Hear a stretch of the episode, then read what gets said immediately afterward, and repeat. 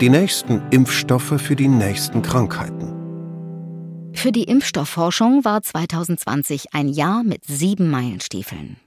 So intensiv, so vielfältig, so schnell und so weltumspannend ging es in diesem Bereich noch nie voran.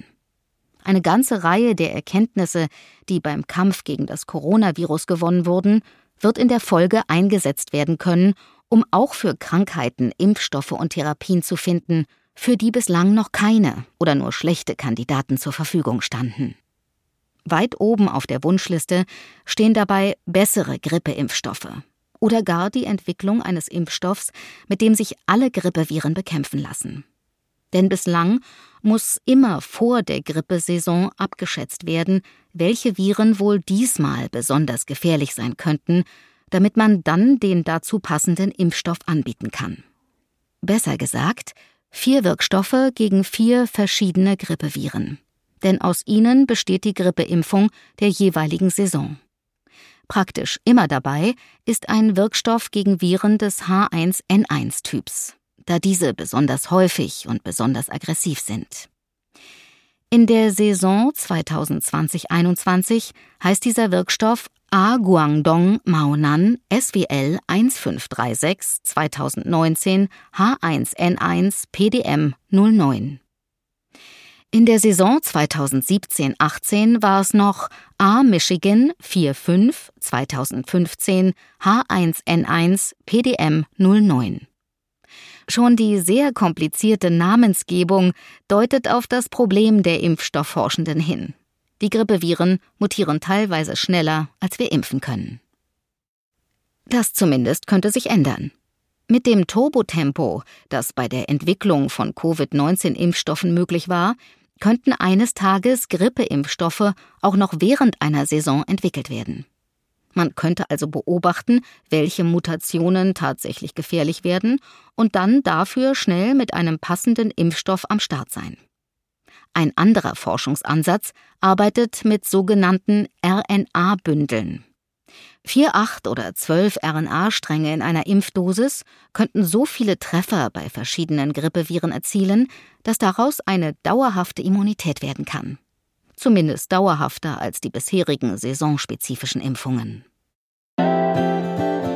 Grippe. Einnahme viele Viren. Unter dem Namen Grippe oder saisonale Influenza zusammengefasst werden Viren zweier Typen A und B mit unzähligen Subtypen. So gibt es mindestens 18 HA-Untertypen des A-Virustyps, H wie Hämagglutinin und mindestens elf NA-Untertypen, N wie Neuraminidase. Zika, Malaria und andere Tropenkrankheiten.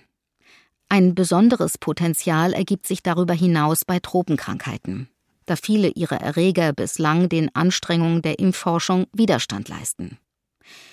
Das gilt unter anderem für Malaria, Denguefieber oder die Schlafkrankheit. Und das liegt beileibe nicht daran, dass daran nicht geforscht worden wäre. Für Malaria, eine der gefährlichsten und tödlichsten Infektionskrankheiten der Welt, wird bereits seit mehr als 70 Jahren nach einem Impfstoff gesucht. Erst seit kurzem gibt es einen ersten zugelassenen Malaria-Impfstoff, genannt RTS-S. Ein erstes vorläufiges Impfprogramm begann 2019 in Ghana, Kenia und Malawi. Allerdings liegt die Wirksamkeit dieses Impfstoffs nur bei etwa 30 Prozent. Neue Technologien können gerade dort, wo die bisherigen Methoden an ihre Grenzen stoßen, neue Lösungen ermöglichen. So arbeiten Forschende in Chicago an RNA-basierten Impfstoffen gegen das Denguefieber. Die auf mRNA spezialisierte US-Firma Moderna hatte bereits Impfstoffe gegen Zika und andere von Moskitos ausgelöste Krankheiten in der klinischen Erprobung, als Anfang 2020 alle Kapazitäten auf Covid-19 konzentriert wurden. Früher oder später wird es dorthin zurückgehen. Kann man dem Immunsystem auch etwas abgewöhnen? Neue Technologien können auch zu Problemlösungen führen, an die man bislang noch überhaupt nicht gedacht hatte. Bei der mRNA-Technologie zeichnet sich das bei zwei medizinischen Problemen ab, für deren Lösung genau das Gegenteil dessen benötigt wird, was bei einer Pandemie gebraucht wird, nämlich bei Allergien und Autoimmunerkrankungen. Denn während es bei Infektionskrankheiten darum geht, dem Immunsystem etwas Neues beizubringen, etwa die Abwehr eines Virus, möchte man bei Allergien das Immunsystem bremsen oder ihm eine Abwehrreaktion abgewöhnen. Ein klassischer Impfstoff kann das nicht. Er baut einen Krankheitserreger so weit nach, dass das Immunsystem sich auf ihn einschießen kann. Ein mRNA-Impfstoff hingegen verhält sich anders. mRNA heißt ausgeschrieben Messenger-Ribonukleinsäure und kommt in jeder Zelle jedes Lebewesens vor. Sie liefert die Bauanleitung für die Herstellung von Proteinen. Auch Proteine kommen in jeder Zelle vor. Im menschlichen Körper gibt es Hunderttausende verschiedene. Die mRNA, die in einem Impfstoff steckt, bringt unsere Körperzellen dazu, ein einzelnes Protein herzustellen.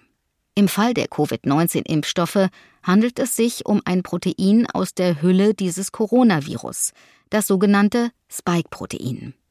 Aber theoretisch könnte das Protein, dessen Bauplan ein solches Stück mRNA enthält, auch völlig andere Aufgaben erfüllen, als auf ein Virus hinzuweisen. Besonders fortgeschritten sind hier die Forschungen bezüglich multipler Sklerose, einer neurologischen Autoimmunerkrankung, an der allein in Deutschland etwa 200.000 Menschen leiden. Das Immunsystem greift dabei die Nervenbahnen des eigenen Körpers so an, als seien sie Fremdkörper, was unter anderem zu Lähmungen führen kann.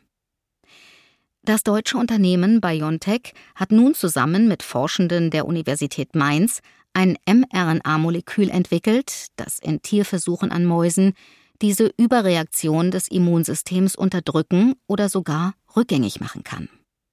Ob aus diesen Ansätzen tatsächlich eine Therapie für multiple Sklerose bei Menschen entsteht, wird sich erst in mehreren Jahren zeigen. Im günstigsten Fall, so BioNTech-Mitgründer Ur Shahin, könnten sich daraus auch Therapien für andere Autoimmunkrankheiten wie Diabetes ergeben. Ob nun mit mRNA oder anderen Technologien, als eine der meistverbreiteten chronischen Krankheiten der Welt wäre Diabetes jedenfalls ein äußerst geeigneter Kandidat für die Entwicklung neuer Impfstoffe. Noch besser geeignet wäre die tödlichste Krankheit der Welt Krebs.